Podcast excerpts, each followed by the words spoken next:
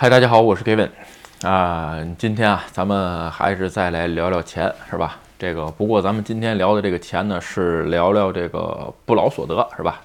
为什么想聊这个话题呢？前两天啊，聊了个这个视频，是吧？没想到一下这个哎，引起了很多网友的特别关心，是吧？聊的什么话题呢？如果今天第一次看我视频的朋友是这样，我前两天聊了个话题，就是我的年收入多少，是吧？一百零三万。公司开给我的工资就是一百零三万，这个是百分之百没错的，是吧？而且呢，我上的所有的税、保险这个东西全部都是基于我的工资额去上的，知道吧？这个是完全合法也合理的。再说一遍，是合理的，是吧？然后呢，但是吧，有一点啊，我只能说。呃，各感谢各位的网这个细关关心我的网友的关心啊，这个就是说，哎，哎，这个税务局会查到你的，你你小子一定跑不了，是吧？我只能说这个不好意思啊，让您多操心了，是吧？这个我说的这个一百零三万是上班，也就是打工族每年年底的这一部分，是吧？这个叫年末调整。你如果你在上班的时候，肯定公司会让你填一个表，是吧？什么抚养啊，有没有住宅弄有没有住宅贷款，有没有什么生命保险、医疗保险等等等等，是吧？就叫这个玩意儿。如果想了解更多的话呢，可以搜索我以前的视频啊。这个搜索的时候注意搜关键字啊。说句实话，将近五百个视频，是吧？是都看过来。呃，也不是不现实，但是呢，花时间是吧？搜索关键字，基本上我这个题目还都起一下关键字啊，你可以搜一下，这叫年末调整。再说一遍是吧？另外一个，我自己的收入到底有多少？公司开给我的是一百零三万，所以我的保险还有我各的各种的这个呃税收，住民税，然后呢。医年金保险还有医疗保险是吧？全部按按照这个上，所以呢，也就是说，简单点说，咱们举个例子啊，唯一不好的地方，呃，几个不好的地方都有啊。咱们先说一个比较大的特征，你比如年金是吧？你像我上的这个税额，哎，我估计我退休之后每个月就给个一两万块钱，不好意思，那个年金我还真没看上是吧？这个我估计我也干不到那阵儿是吧？就这么回事儿。我所有的收入是在转年的二月份有一个叫确定申告。这一部分才是我真正实际的收入，是吧？所以呢，今天咱们就聊一聊关于不劳所得。其实我别的视频当中分享过啊，呃，不劳所得基本上三部分，很简单啊，这个就是第一啊，就是不动产收入，是吧？第二就是这个日本叫印税，这个印税，也就是说各种版权的收入，是吧？呃，第三种，也就是说各种投资的利息或者是这个，呃，就是说各种。啊，怎么说呢？那比如说你做一些股票投资啊、FX 投资啊、这个 B to B 投资啊等等，是吧？这些的分红，这三种是一般情况下普通人，就是说也不能说普通人吧，就是说比较容易实现的三种不劳所得。还有一种是，也就是说这三应该是在这三种之上的啊，就是事业所得，也就是说你开公司赚的钱，是吧？咱们今天就是说，我只是想聊一下这个通过不劳所得之后发生的生活的改变，是吧？但是，呃，咱们只举一个简单的例子啊。我估计看新闻的各位朋友，有人觉得我这一百零三万怎么生活？如果看过各位各种 Facebook 新闻、脸书的新闻，是吧？扎克伯格的年收应该是一美元，是吧？这个谷歌的拉里啊什么的年收好像也是一美元，那他们怎么生活的呢？是吧？一个意思是吧？不要用这个平常的这些。普通的想法去琢磨这些，这个已经开公司有资本运作的人是吧？当然我没有到那个地步是吧？但是我的收入也不可能是简简单单的公司开给我这一份工资。另外一个，呃，也请各位网友把心放肚里是吧？这个我所有的税收都会在年底做确定申告，而且比如说公司吧，我公司上一季度消费税是吧？交给国家的消费税应该是一百六十多万日币啊，这个就是说，啊，刨去我自己的成本这部分，这一部分我是一个非常按照严格纳税的这个。市民是吧？所以呢，这点儿这个各位网友把心放肚子里是吧？好，OK，咱们继续来聊啊。必须说，比如说简单个例子啊，就说什么叫不劳所得？你比如你现在你看我的这个视频是吧？如果你加入了这个 YouTube 的这个会员的情况下，你看视频的同时就就有几块钱会几块钱日币啊会揣进我的兜里是吧？这是谷歌给的是吧？这个所以我得管谷歌叫爸爸。如果你不是的情况下呢，你就要看广告。你看广告的时候，这个广告主的一些钱给谷歌一部分也会呃进到进我的兜里。这一部分其实就属于啊，能算印税的一部分，但是呢，其实属于广告费，是吧？但是呢，也属于税后收入，就是我睡觉的时候有知道有人看，是吧？你比如说在美国西海海岸的这些网友看的时候呢，哎，这个也会有广告进来。这一部分其实是真正的不劳所得，是吧？其实不劳所得这个词儿，这个有可能在咱们概念里不好啊，因为这个小时候咱们的教育是劳动最光荣，对吧？呃，应该说是非劳动所得，也就是说你不用出卖你的呃时间，或者是不用出卖你的这个体力劳动，对吧？来赚取钱。有嗯，当然了，这个这个不是完全意义上的定义啊。但是，当你发现你出这个有不劳所得收入的时候，其实你的这个生活呀会发生很多很多的变化，是吧？咱们今天就是来聊聊这个。至于怎么增加不劳所得，还有不劳所得有什么方法，我在以前视频聊过啊。今天主要是，呃，想聊聊为什么，就是说聊聊我自己的生活有什么变化。其实我的不劳所得不能完全支撑我的生活啊，否则我也不会这个在这儿一直这个，比如说做事情或者开公司啊，对不对？这个，但是我还是喜欢更喜欢事业所得这一部分，是吧？你只有自己的事业在转，这种情况下呢，哎。你才会有更安定的生活。OK 啊，咱们再往继续说啊，嗯，总结了一下，大概七点吧，是吧？先说第一点啊，其实很简单啊，就是说这个。就是这个安心感确实是不一样，是吧？也就是说，呃，我现在的不劳所得可就是说可以维持我最低的基本生活。在这种情况下呢，你有更多的胆量和有更多的时间去尝试做很多的事情，这种安心感全完全是不一样的。他们举一个例子啊，我就是说我在别的视频当中推荐过网友，你比如说你去做副业也好，或者说呃，你就不要出卖体力劳动那种啊。你说你在在网上随便做什么副业也好，你比如说你的副业只有五千块，有人说啊，才五千块，这够干嘛的，是吧？但是你想过没有，如果这五千块钱能帮你把这个月的水电费交了的情况下，也就是说你每月可以多出五千块钱做支配来，是吧？五千块钱每个月，一年是六万块。如果你做一，如果你一年有六万块钱存款的情况，能存下六万块的话，你转年再用这六万块，你做一个投资回报率是百分之五的。这个投资回报是吧？那这样的话呢，你每年就会有三千块进账是吧？这种情况算起来的话，其实完全属于不劳所得的一个积累是吧？至于其他我做的投资的这些工具，我在推特上发过啊。这个喜欢的，这个想查找的网友的话，可以 follow 我的推特，翻问我以前的推啊，因为我不删推。也就是说，当你有不劳所得的时候，你自己生活和心情还有身心上的这个安这个安心感是完全不一样的，是吧？OK 啊，咱们再说第二点啊。第二点就是，呃，基本上也就不浪费了。这个有人说什么叫不浪费？其实我周围生活认识我的朋友都知道啊，这个。呃，我生活比较单调，而且呢，就是没用的东西基本上就是不买。但是买呢，呃，还是我原来消费的原则，买我经济范。如果我不知道怎么选的话，我就买我经济范围之内最好的东西，是吧？为什么呢？这样可以避免浪费。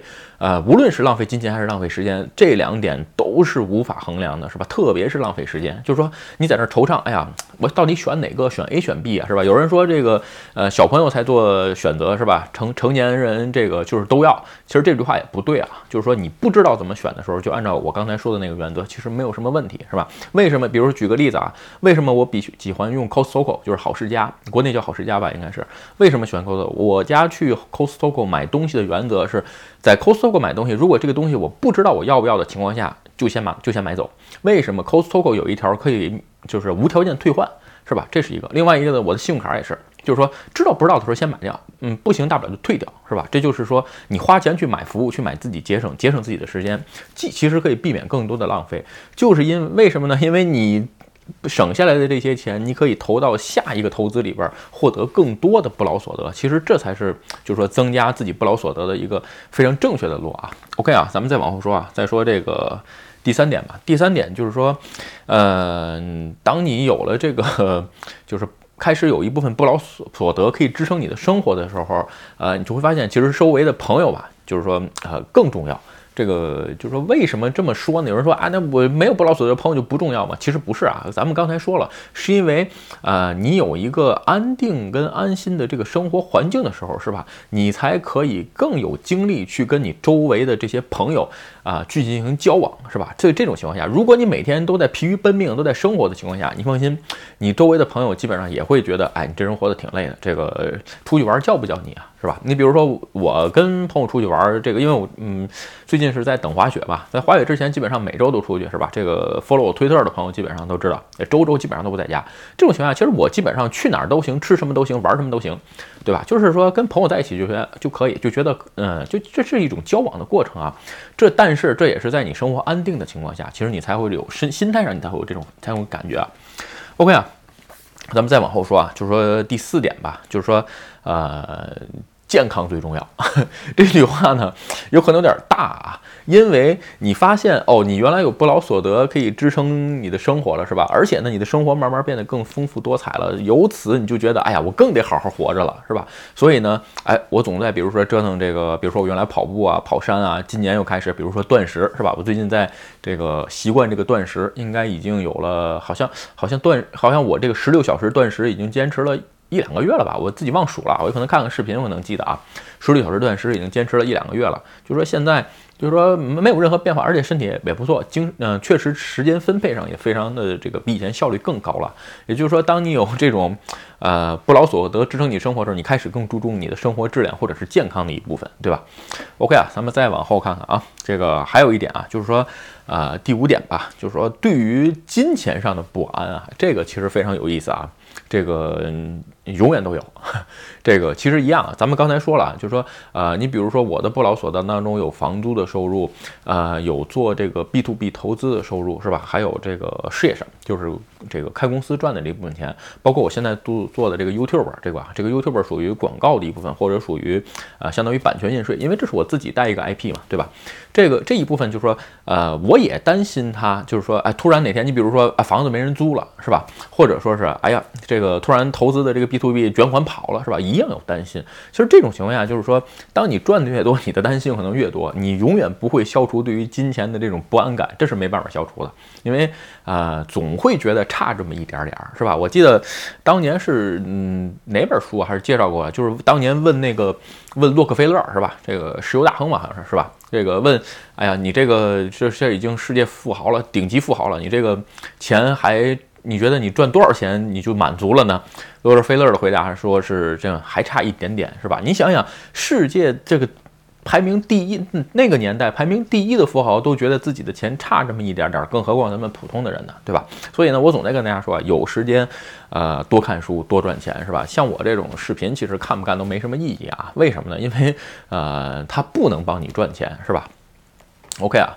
然后咱们再往后说啊，其实这个第六点吧，也是，呃，也算挺有意思吧。就是说，当你有一定的这个不劳所得之后，包括你有一些呃稳定的事业收入收入之后吧。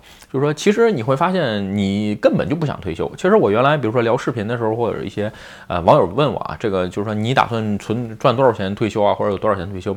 嗯，其实钱对于对于这个来说就是个数字，是吧？你比如说你赚了一亿日币是退休什么，其实根本就不重要啊。就说你建立起一套能维持自己生活体系的收入体系，其实你就可以达到一个退休的状态，是吧？就是说，你比如说你每月就花二十万日币。那如果说你你你收租子，或者是你的这个其他的这些收入，每个月有二十万日币的话，你就完全可以退休了，这是就这么简单。就说你说我每个月这个我就照着五百万日币花，那你放心，那你努力的目标还很远，是吧？但是呢，呃，就是说。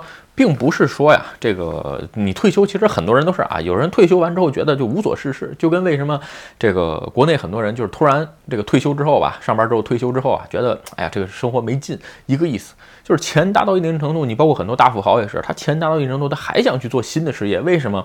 啊，第一不想被社会抛弃，第二因为他原来就有一颗躁动的心，你说他怎么可能停得下来，对不对？你比如说我这种个性就是我原来就喜欢折腾，我就是喜欢哎不断的尝试新的事物。去做新的挑战，对吧？你让我提前退休，每天就刷 YouTube 嘛，是吧？就看这个看个电影嘛，就是可能这生活不适合我，是吧？哪怕就是说这个有人说啊，你可以滑雪啊或者什么的，我也不可能花一年花三百六十五天雪吧，围着地球滑，是吧？这个也不是。当然，在这种情况下，更希望。这个能为社会做一些东西，或者做一些事情，也就是说，咱们一会儿我想跟大家说的第七点是吧？就是说，当你有一定的这个不劳所得支撑你的生活的时候吧，你的身心状态也是一种安定，是吧？然后呢，也会，比如说你也会有很多朋友在一块玩，就是说你各种身心，包括你的生活、你的经济条件、你的身心都会得到满足的时候，你开始发现，哎，你突然呢。啊，你开始注目你周围的人了，也就是说，什么叫你注目你周围的人呢？就是说，哎，你看，你希望看看你能不能做一些事情，帮助其他人，帮助周围的人，对吧？你比如说，咱们举一些简单的例子啊，你比如说，呃，我聊过买房的视频，是吧？这个在跟大家共享过。其实我觉得，如果聊日本买房的视频，比我那个聊的全的，不多，这我真的觉得聊的不多，是吧？因为有一些他是为了卖不动产的，是吧？我完全是站在一个买房者的角度上去聊的这个视频。比如说我周围朋友也有这个，比如说买房啊，或者买各种东西，是吧？他们有时候 开玩笑说你总带货，其实呢，我是总带货，但是呢，哎，我没赚一分钱，是不是？但是呢，我自己带过，比如说我用过的东西，我觉得好，哎，我觉得我推荐给你，为什么呢？哎，我觉得你买那个东西是坑，对吧？你买这个便宜货，你用完了你还得扔嘛，对不对？你还得买好的，对吧？比如买房子也是，呃，有时候朋友买房子会问我，哎，需要注意什么呀，对吧？其实这种东西就是我自己的看点是这个，所以你看看，哎，有什么能参考的，是吧？并不是说我全我说的全对，但是在最少在那个时间点我都调查过了，是吧？另外呢，还有比如说我最近啊，比如说在做最近跟小小伙伴吧在做个活动，是吧？就是说想转 IT 行业的这个朋友吧，比如说呃，咱们定三个月的期限，然后呢，呃，进行。就是比如说学习一下，在这期间呢，你自己制定学习计划跟学习目标，然后呢，我跟我的小伙伴会充当，比如说这个呃指导的这个方式，对吧？比如你在选框架或者选语言的时候，哎，是不是跟你现在的目标相吻合？或者说，哎，这个这个语言或者这个框架，比如说这个框架吧稍微有点旧了，或者说，哎，这个语言呢有可能入门好入门，但是呢单价稍微差一点，是吧？就说当你身心都有这个。非常安定的状态下呢，你才有帮别人的这种余力。但是我再说一点，我从来不捐款，为什么呢？因为当年捐过，后来发现这个东西啊，完全是这个交交智商税，是我自己给自己交的智商税。特别是捐款这个事儿啊，呃，我始终坚信救急不救穷这件事儿。与其这个你把这个钱捐掉，你不如就跟我现在哪儿，不论是哪儿地震也好，或者比如说当年的。啊，熊本地震啊，或者北海道啊，这个这些事情的时候，基本上那我就买当地的产品就完了吧，对吧？从网上买就 OK 了，从直接寄过来消费就可以了。我觉得消费其实在其实才是对当地最经济最大的支持啊，因为他要学会自立。你捐的钱的话，他一辈子也学会不了自立，他永远吃一辈子饭，是吧？这是每个人想法是不一样，我不得，我不是说捐钱的人不对啊，只是我希望采取我自己认同的救济方式，是吧？OK 啊，咱们今天啊，就是因为前两天聊了那段视频吧，突然发现，哎，这个。这个一下引起很多讨论是吧？还有很多疑问，所以呢，前面咱们答一下疑，后来呢，咱们再聊一下为什么我在视频里总跟大家说要增加自己的不这个不劳所得是吧？当然了，有人说啊，这个不劳所得对于我来说太远太难了。其实换句话说，如果放在这个十年前，可能我也没这么想过。什么事情都是自己先踏出第一步去尝试，对吧？有人说，哎呀，我现在就每个月就我现在每个月就一万块钱投资金额，那你也可以投资去尝试一下，是吧？这个。有很多很多的，这个我当时推特也发过啊，不是所有的这个投资都要一下上百万或者是这个几十万，是吧？也有一些小，也有一些小额投资的。如果说你能从自自由市场上。用你的投资换回来一块钱的时候，你已经走在一个投资家的道路上了，是吧？这个，而且现在投资的门槛非常非常低啊！你比如说不动产也好，投资门槛非常非常低，是吧？就说完全没有你想象当中的这么复杂。重点在于你是不是真正的去找这条路，是不是你真正想做？还有一个就是说。你是不是认为你应该交这部分学费，对吧？一样也赔过钱啊。比如说 我在视频当中分享过，呃，我几年前做这个做外币的时候，是吧？一下没了五十万，这个日日币啊。但是呢，其实觉得啊，这就是交个学费。你想一想，呃，你在日本无论上个语言学校也好，或者是上一个大学也好，是吧？这个一年学费也是五六十万。你听老师在那儿给你讲，你有可能还换旷课，而且你还不是天天去，是吧？当然你自己真金白银砸出进五十万，从市场上学到的这个经验，你会记一辈子，对吧？你像我基本上。啊，估计有可能不会再碰第二次了，是吧？当然了，我如果再碰第二次的时候，我会非常非常的小心，是吧？OK 啊，今天的这个视频啊，咱们就散一散散聊一聊这个关于啊有不劳所得之后可以改变生活的一些状态，是吧？跟大家分享一下。如果你觉得我的视频有意思或者对你有帮助，请你帮我点赞或者分享，也欢迎加入 Gavin 的会员频道，会有更多的福利。拜拜。